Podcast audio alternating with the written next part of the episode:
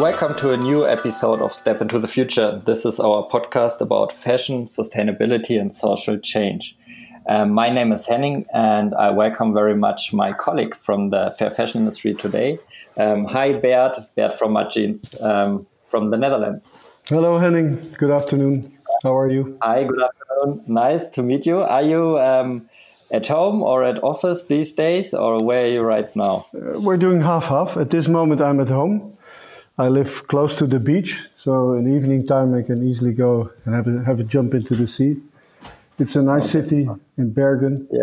We have a lot of German tourists in summer, so it's very nice here. Okay, I'm a, I'm nice. a lucky man.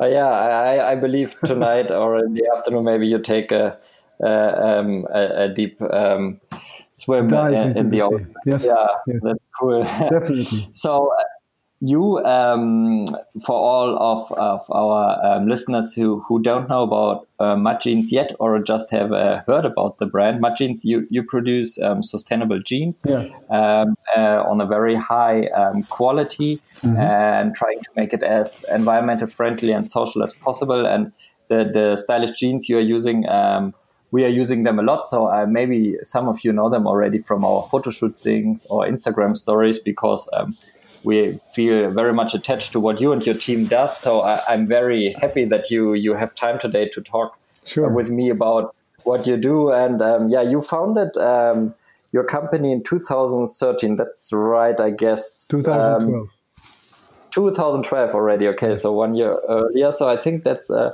almost two and a half, three years uh, before we started with Melawear. Okay. Maybe you can explain a little bit um, how you started the company or basically what uh, made you to to found Mudjeans because unlike uh, how I founded Melawear, uh, which I explained in, in some podcast episode, you have a little bit of different story. Maybe you can tell us the story how everything began and what made you to to start a fair denim brand. Yeah, uh, you want the long version or the short version, uh, Henning? Uh, maybe first the short version, then I, I have maybe some questions to it okay. in detail. Yeah. Okay, I'll try to make it as short as possible. Yeah. Um, in your words. I'll just have to stop this uh, email program sending me emails all the time and making noise. Oh yeah, you're a busy man. I, I know this. So yeah, no problem. You stop it and I stop yeah, it. So um, yeah. I started my career in 1982 in the denim in the no not the denim the, the textile industry, and mm-hmm. I worked for this very big Dutch trading company who sent me to Taiwan for their office in Taiwan to do the sourcing and uh, the final inspection of orders. And, and at that time, we still have quota, so I had to do uh, the quota negotiations. It was very interesting time, and, and things were quite normal. Uh, of course, prices in, at that time were better over there. Uh, but it was wasn't uh, what it is now. So uh, I'll make it shorter. I, I, moved to Hong Kong. I worked for the French office for the same company, and I saw in my life the textile industry change from something that you make to be beautiful to protect yourself also, uh, nice quality, and I saw it explode into the last years into some fast fashion uh, rubbish uh, production and, and also uh, by not taking care of people making uh, making your clothes and it has really uh, go went to something I, I, I, totally disliked at the end of my career so I, I sold my company in France in 2008 uh, I was lucky three months before the crisis I was able to sell this company and uh, so a lot of people think I'm very intelligent, but it was sheer luck uh, that three months later the, the whole world collapsed. And um, so I was sitting at home with this money, not knowing what to do. So I decided to take some years off. Uh, I took an early pension. I said uh, mm-hmm. I'm still at the age that I can do things, and um, it gave me also time to rethink the whole world and, and how this whole textile industry works. And I learned that um, yeah, things can be done much better. So more and more, I decided to, whenever I started business again, I would do it in a completely different way, and have as a first uh, point is to make sure that the people that are making uh, garments are are well treated and well paid, and secondly. Um, uh, how can we make products that don't use so much chemicals and that don't harm the, the environment and all those kind of things. So if you study that, you learn more and more and more, and you you you get shocked every time more when you dive into the details. Uh, and so we decided. Uh, I decided to start a jeans company because the jeans uh, it's the biggest item in textiles. Firstly, and secondly, uh, it's also the most polluting item. When you take the cotton mm-hmm. and the washing and the chemicals and everything together, it's it's actually quite a horrible product. So I decided if we can change something there, we can make an example company.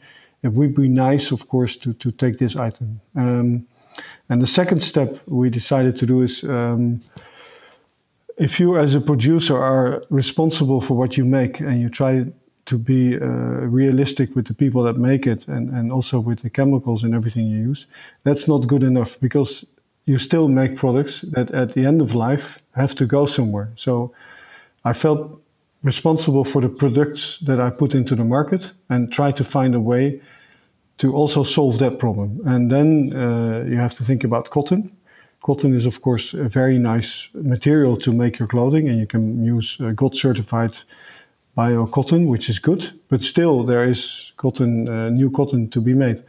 And with jeans, it's actually I found out very handy to recycle the cotton. You have to compare it with the, the paper industry, where you saw that uh, 70 years ago people decided uh, saw that hey, if I take old paper back, we can need we can make new paper out of it. So you don't need to cut trees anymore. You can just use the old paper. And with jeans, uh, we found out it's actually the same. You can take back old jeans, shred them, and, and there's a whole kind of uh, uh, different, difficult process to make new yarns out of it, but it can be done. And so we decided to do that. So three and, um, Okay, you you mentioned that you, I mean, you you come from this uh, conventional textile background, which you yes. left in 2008, and uh, yeah was there um, one particular happening or experience or mm. something that was kind of an eye opener to you where you realized um, over the period of time something where you have started or what you've experienced in the company you've worked has changed so much that you uh, needed to quit that company or to sell that company or is it a, a, the the sum of different uh, yeah, exactly. experiences? Yeah, it's, it's this last thing. It's it's it's every drop at a time and more and okay. more you realize, hey, this is not possible anymore. This is not fair. Uh, we are harming everything, nature, human beings, and, and more and more and more. It goes faster and faster. Uh, the the production of, of clothing has exploded the last 15 years, even. Yeah. Um, so it's it's all kind of little steps on top that you realize that hey, come on, it's not possible anymore.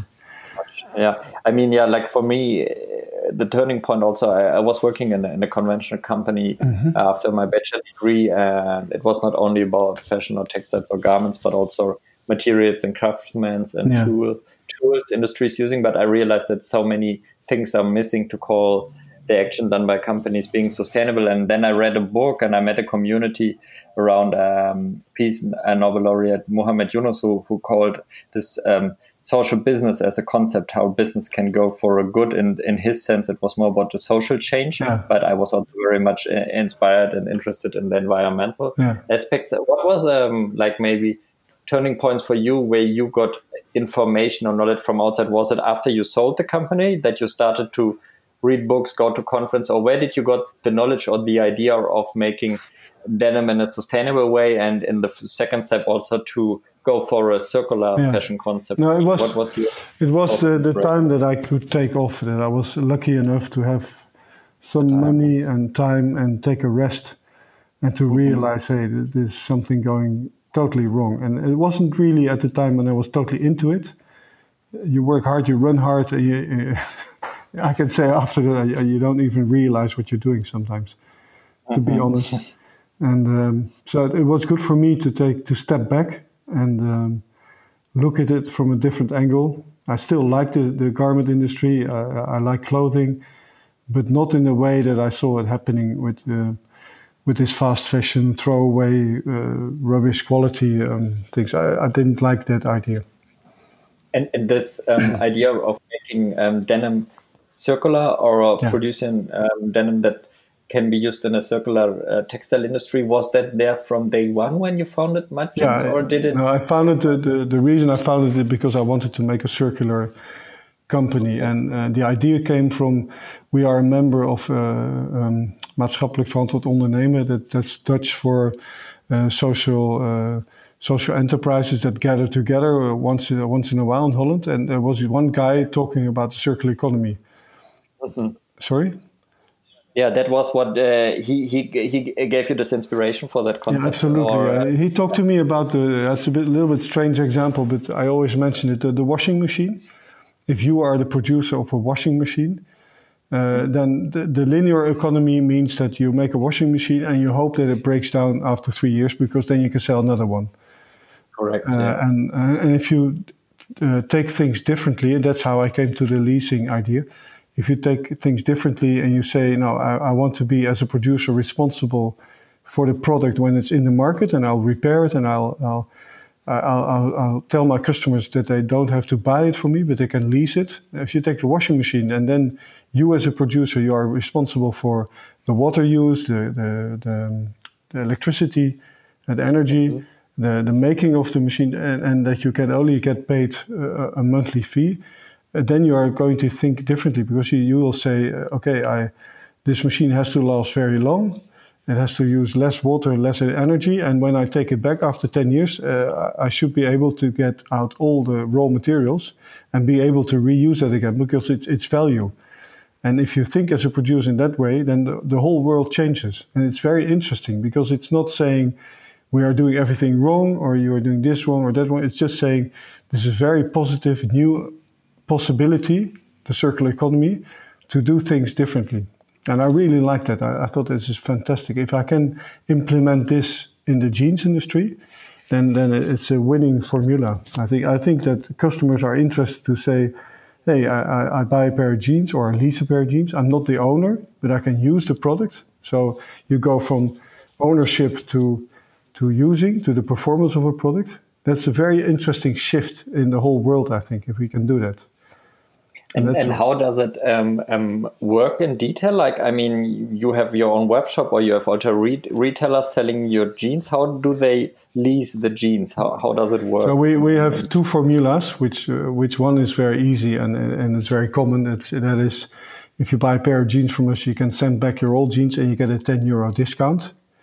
Okay. And you know that we will do something intelligent with the jeans that comes to us. So it has to be 95% cotton because otherwise we cannot recycle it. Uh, if you want to create a circular economy, you, you are talking about uh, a mono stream of raw material. Uh, if you start mixing materials, it's very complicated. But if you keep it cotton or if you, if you keep it only wool, wool is very recyclable. And you keep it mono stream, that's very well done. Um, so that's the first point you have to take care of. And that means also in design, you have to start thinking in a circular way.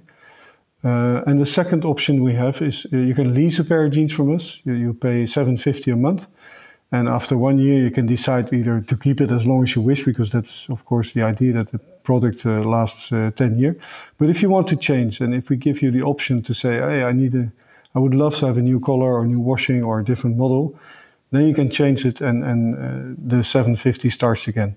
You can send back the old one. And, uh, and the idea behind this is that, that you know, shifting from ownership to to performance of a product, and that's very interesting. I think that sounds really interesting. And are the customers more into the model of buying and returning it against a voucher, or are they more into the leasing of a monthly fee? No, well, at the moment we, we are we are going to to um, we don't do the leasing in stores because okay. it's administrative uh, big hassle. It's very complicated, and Uh, we only do it on our own website. So half of our turnover we do with stores. The other half is our own web shop, where half of that turnover is leasing. So people can choose either to buy or lease on our web shop, and many many people lease their jeans on our web shop. But we want to increase it. We are now working on on an IT program. It's a large investment to be able to offer to give stores the possibility to have a fit kit that they have all our styles and that they can uh, they sort of become then the the the, the seller of a lease contract. it sounds a bit strange, but instead okay. of uh, buying and selling, they don't have the, the hassle of buying and taking risks and, and, and get their money blocked. They can just have all our styles and the colors. and with that they can start uh, uh, selling lease contracts, and they get, get a commission on the lease contract. And this will happen. I hope. I hope the IT program will be ready uh, end end of September, 15th of October, and then we start with all the stores with this. And I think it will be yeah. a big moment for us. Actually, must be a very technical, uh, tricky yeah, thing, but very difficult. To, yeah, to reach many more people for the leasing concept because they, like, try the product and in the store yeah. and um, you select your color and the size you get it delivered and exactly. you pay a monthly fee and then you can yeah. use it both online or offline in the shop to yeah. make the decision. And that's going to be huge but it has to be administrative perfectly well because if you have manual work on that uh, it's going to be a disaster. So we are to be easy and convenient for both the retailers and the consumers i guess. Absolutely yes. And for us also. It has to be doable Okay, so that's the leasing concept and how you make sure that you um, get products back into your um, into your uh, company's um, um, warehouse to decide whether to reuse them by leasing them out again or sending them secondhand or even make new products out of them. So it's important that you consider it in the product design. I mean, yes. we, we, we had also some um, podcast episodes on cradle to cradle and circularity, mm-hmm. where we also the cradle to cradle NGO and experts explain how important that is, and I also went into detail to make sure that the fabrics are not mixed with the too many fibers or mainly yeah. one fiber is best to make sure that you really technically can can make use out of it and um, to really make sure that um, you um, uh, use the cotton once harvested and taken into a garment again and again for, for the circular industry. absolutely, yeah. yeah. It's really interesting, and I mean, you, you you touched it already by talking about the product design and the ingredients yeah. of the raw material. But uh, we also, I mean, recently you you launched or you're about to launch also a new um, collection which is dyed differently. Um, yeah. Maybe you uh, you can explain briefly what is the difference now, what you are doing right now, and what's the innovation behind or the idea behind this new uh, sustainable dyeing um, process you are using? Well, it's not dyeing at all. yeah, so, no dyeing at all. No, it's actually, you have to imagine that when we send all these old jeans back to uh, Valencia, because that's the factory where they recycle our old jeans, and they they can use today up till 40% uh, jeans into new fabric. So we have to still add 60% organic cotton. So the best material we can make now is 40% post-consumer waste, eh? because a lot of people are talking about now recycling cotton, but they they cheat a little bit because they use the cutting losses and things like that, or they use a lot of polyester and make mixed material, which is of course a disaster. We use old jeans, we shred them, we mix them. There's a, there's a big progress. It's very complicated. It's more expensive than virgin cotton, so you know it would be easier for me to make a 100% cotton organic uh, jeans, but we don't want it. We want to use our old jeans. 4060. And if you do that and you start twining again and, and making these yarns, we realized halfway the production that a very beautiful light blue yarn is coming out. And normally we would put that into the indigo dye. Uh, we now buy the, the, indigo dye, which is uh, cradle to cradle certified, but before uh, indigo is not a very nice uh, dye stuff, but, but the one we use now is already better. But if you don't dye it at all, you get this very nice light blue color. And we said, okay, why won't why don't we just use that? And mm-hmm. we take it halfway out of the production. We make that fabric, and we started to make a collection that, and it came out really nice. We showed it the first time last time that we had Neonyt, and the customer response was was incredible. And not only for the story behind the product, but just the look. It looked really well. And then the next step was okay, we take this light blue one, so we made a collection out of it, which we will launch in September, the undyed collection.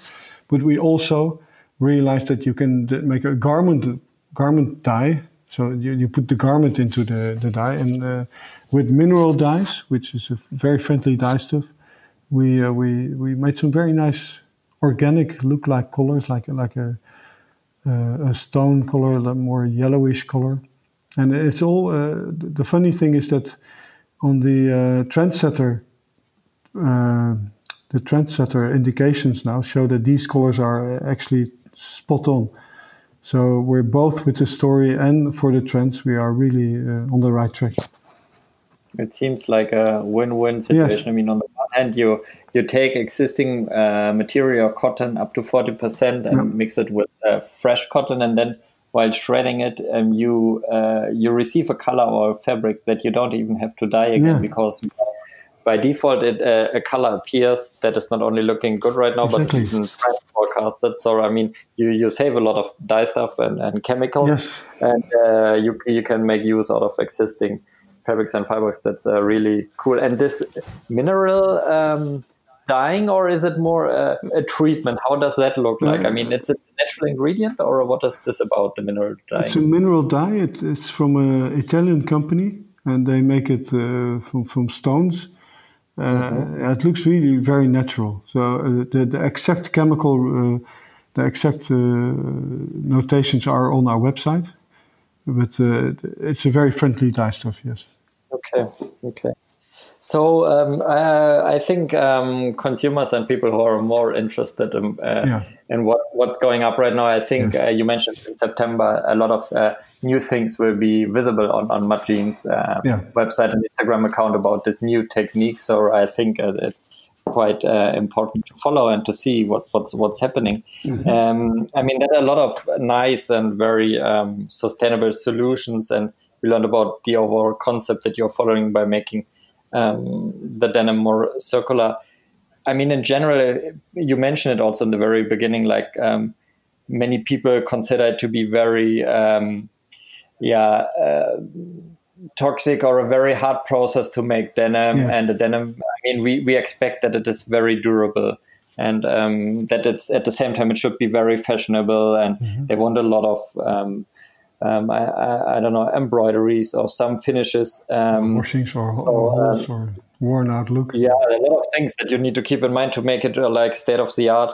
Um, so, do you have to make compromises sometimes? Because I mean, I know from from Melawear and the work we are doing, we are the product designers are always challenged because we may not uh, use this material or that material, or we don't find a supplier having it certified in their range, or Yeah. it has some padding or something. What are your limitations um, when it comes to sustainability and still meeting the expectations of the customers from the conventional yeah, industry? Our, our own, uh, our own um, expectations. Now we of course, yeah, of your course, uh, what you want to deliver. Yeah. What? What? Maybe you can give some examples of some of these challenges that you face in your daily work and to develop. Yeah. Yeah, yeah there are, there, of course, there are challenges. We, of course, the jeans, uh, the 4060 we make is, is without any elastan.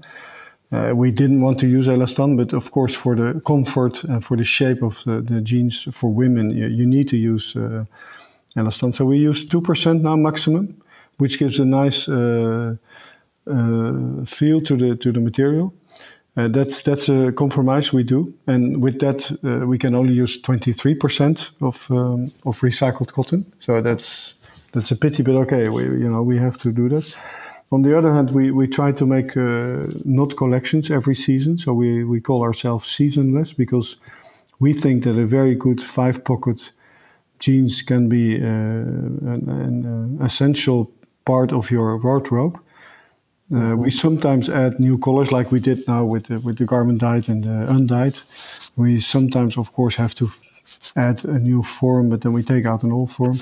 We try to be very careful with, with making new samples and new productions. So um, everything we do is delivered never out of stock. So we, we one big aspect of our sustainability is that we do not overproduce.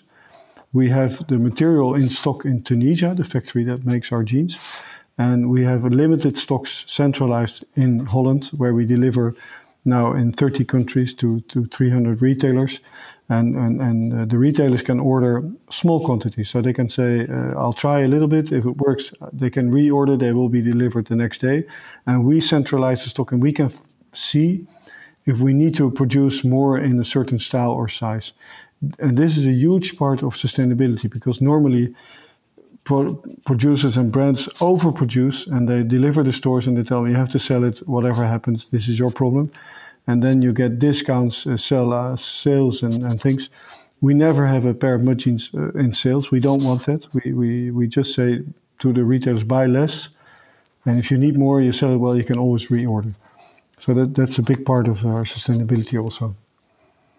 So um, you try to um, re- really make sure that supply and demand is in an equal balance, and that you also make sure that your collection is not um, like um, following too much as per the trends. I mean, of course, the, you change your design, yeah. so you get new ones, but you try to make them. Um, I mean, similar to the strategy that we are following with our yeah. uh, garment collection of the bags. That we that you try to hit a design point that that that is made to last and that you don't have to change. I think that makes also, I assume, life easier for your producer. You mentioned it that you produce in Tunisia. Is it mainly um, everything coming from one factory, or do you have different because you have different um, denims, or how is your uh, pro- uh, production uh, side managing your demand and your? We are working with one uh, fabric supplier, so that's Valencia Royo, mm-hmm. and we work with one jean supplier only. And and, and like you say, that's true. Uh, also, during these difficult times, we were able to give him ongoing orders. So they have a very flat flow of orders from us whole year round. There's no peaks, okay. no, no different drops a year, or so that yeah, you. That's for them uh, also very important because they can assure uh, a reasonable workload the whole year round for the for the workers uh, without having. Uh, that have to do night work or seven days a week work to, to, to be able to deliver our our orders. That doesn't happen. But the idea is to give a continuous um, yes order cycle to them so that they have continuous work and also have. And you're very right to mention this because it's it's a very big problem also in the fashion industry where Correct. buyers yeah. are pushing for for promotions. They have to have it this time, and it's a nightmare. I've seen it. And um, you mentioned also like um, that was also beneficial to you now in the time when, I mean, um, slowly recovering in Europe from um, COVID 19, but within the producing countries, um, the situation sometimes looks much different. Yeah. For example, for us in India, it's still a big, big issue, and um, it's very difficult for them to manage the, yeah. the, daily routine. How, how did you manage, in, especially in, in Tunisia, with your production side, and how uh, how did you manage with your team internally in the Netherlands and your uh, customers? I mean, what was the biggest challenges for you, or how did you experience the time? Actually, we. Uh we came out very well. Um, it, it's, it's of course not very fair to say it was a positive time, but for us, first of all, we saw there was a much more uh, interest in sustainable brands uh, widely. So we, our website doubled uh, number of hits as from mid March. So people started really looking for uh, for different uh, items. Our team in our Holland office uh, started to work from home and I was surprised by the, the, the success of that. The people at home are, they say themselves, are much more concentrated. They don't have this idiot Bert van Son running around all day saying stupid things, and they can work finally all day long and, uh, and be concentrated. Now we, we realized that, that we are doing actually very well. We we now change a little bit. We meet with with small teams on on uh, on exact days uh, during the week, but we do a lot still from home, which which is uh, which is working well. In Valencia, they kept on working, but they had to stop their, their, their factory also for a few weeks because in Spain it was also right, quite a disaster.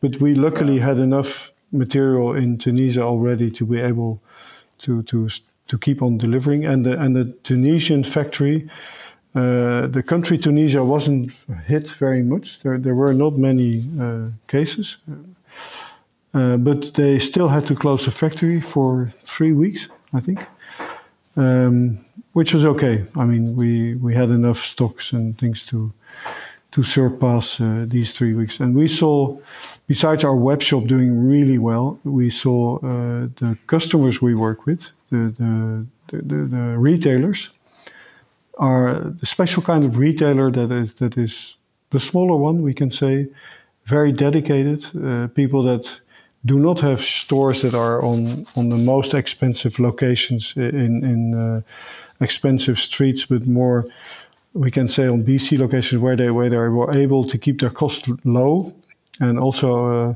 keep their stores open. So we we also had a continuous flow of of orders uh, throughout these difficult times. So we, we cannot complain, I would say. Yeah. Okay. Yeah. I mean, it's similar experience that yeah. we had. That especially the the the people and the retailers and the customers who are more conscious. It's yeah. getting more and more, especially due to that time also, and mm-hmm. they are more dedicated to the brands and to the retailers they already alike and where they go to buy, and they are more supporting and it's not the sustainable fashion industry that is the first who's who's suffering from a stop in demand uh, um, for for fashion, but rather more people are looking for it, which is actually really good because I mean it's hardly needed as we also explained at the beginning with all the difficulties we are seeing or yeah. facing in convention textile industry, which we try to overcome. Um, maybe um, you can um, quickly say is is there anything beside what you already mentioned that you want to highlight or where you are working on right now or some concepts or idea or um, uh, new things that you are looking forward to do in the future? What what can we expect from Jeans in, in the next one to two years? What is some some maybe personal or sustainable or company goals you're having maybe for the customers or with the producers maybe there's something you yeah no well I, I gave it already away but the big thing for us is uh, at the end of this year to be able to offer to our stores this possibility of uh, uh, offering their customers the, the lease program because many stores and many people are, are, are waiting for this. So that's our, our big thing for the for the coming uh, moment. And then if this grows fastly, which I expect to do, then I of course have to go again to speak to investors and see how we can finance all this. Because of course, if you have a lot of leasers, you also have to uh, finance it. So that, yeah. that's our, our challenge for the coming time, I would say. Okay. Yeah, I can assume. I mean, it's uh, both. It's, it's first of all a, uh, um, a lot of work to, to provide a technical and a logistic solution, yeah. and then on the second hand, to finance it as, as the payback comes only after months and Absolutely. months. So and, and the other thing we are working very hard on, and we promised to, to bring it on in 2020, but it's going to be hard now. With uh, we have a little bit of delay, but we, we did promise the world to come out with the first uh, 100% post-consumer waste recycled uh, pair of jeans. Okay, so where really the content is 100% cotton from a jeans that was already worn, worn yes. used in a, a, previous stage yeah. of its um, usage. And phase. we have already some test material now, very small yeah. swatch. Okay. It is possible. We are going to use two techniques. So one is the conventional technique we use now, the recycling of cotton in a mechanical way, with uh, really shredding it and then reusing it. And the other half we think is going to be made from another um, technique called um, chemical recycling. That's bit the dirty word. You can also call it molecular recycling. It's a similar way uh, how they make um, from bamboo yarn. So we have to bring the, the cotton back to sort of a pulp and, and make filaments of that. And then if we twine the both, if we mix both, we are able to make a, a, a, um, a jeans-like, look-like uh, yarn. Okay, so also a lot of R and D and new fibers or yes, new yes, yes. materials and techniques that you're working on. So I think we will see yeah.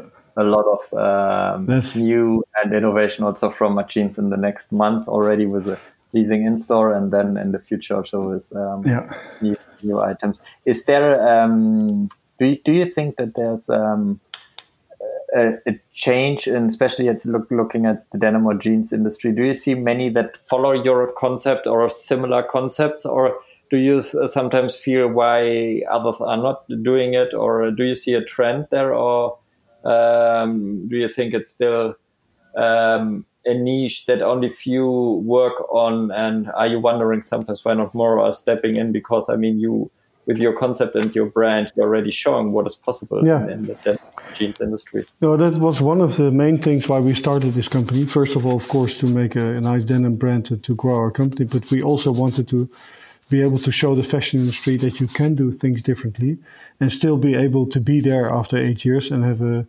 a successful company. So yes, the bigger companies are looking at us and they are trying hard also to follow us. Some are very sincere, are, are really also asking us questions. And I gave many conferences uh, in headquarters to be able to explain what we do so they can copy it and do the same thing. Um, it is difficult though. We have we have a company, and uh, you too, I think, where we can keep our costs very low. We don't pay big salaries. We are very uh, careful with the money, so we we need less margin. That's why we can pay the, the makers of our of our jeans more money. Uh, we are still uh, struggling to, to, to make good uh, campaigns for marketing because it costs a lot of money and we don't have that. So it, it's hard to bring out the name and make it bigger. But um, yes, we are sharing our knowledge. Uh, yes, bigger companies are, are trying to do it. Some are being very sincere. Some are cheating a little bit. They call themselves, they, they trap into the, the, the hero trap of, of purpose. Eh? You cannot say, uh, I'm, I'm making the world better by producing jeans. That's not true. Not even us. We, we are only trying to make to make it less bad and to make jeans in a proper way. But that, that doesn't mean that because I make jeans that I'm improving the world. That's not true. So you have to be fair about that. And, and um, some big brands are, are misusing also the trend now of, of uh, sustainability, I'm afraid. Yeah, yeah, that's true. I mean, we also had um, some interesting guests already in some sessions where we discussed these topics of greenwashing. And but uh, as you said, I mean, there are some really who to try and to support and also collaborate, but also others that are just taking advantage of uh, being sustainably a, a, market trend, but not really going yeah. to its core. So, and um, yeah, that's um, I think the difference between uh, what you do and what others. Yeah, it, it, became very clear when this COVID nineteen uh, trouble started in in uh, in March. The bigger companies all canceled their orders and they've been talking for years about sustainability and about humans and about I don't know what. And the first thing they do when, when the shit hits the fan, they cancel orders, and, and 4 million people started walking home in Bangladesh without having their salaries. And then, yes. of course, uh, what are you doing? Are you are you being honest about this, or is it all about making as much as possible profit as you can? And that, that gave a lot of that gave a lot away for bigger companies. You can see the articles written about it um, yeah yeah that's i think yeah when you when you really um, look at this point you can really differentiate and make out uh, where's the difference between sustainable brands or sustainable business practices and where still money and profit uh, is on the first um, absolutely point of interest for the brands yeah. but i mean uh, that was a really um, interesting um, discussion we are having and yeah. I, I really thank you for uh, having taken time for us and for our listeners to, to learn more about Mudjeans. For the ones who um, want to know more or see more or learn more about what you do, how you do to buy your products or apply to support your team or becoming a retailer, where should they go or what, what do you advise? Where can, can they learn or find more about um, Mudjeans if they want to? Want to? Well, first, of course, our, our website, www.mudjeans.eu. Uh, please, if you're really interested and you want to know all the details, because transparency is also a big thing, I think.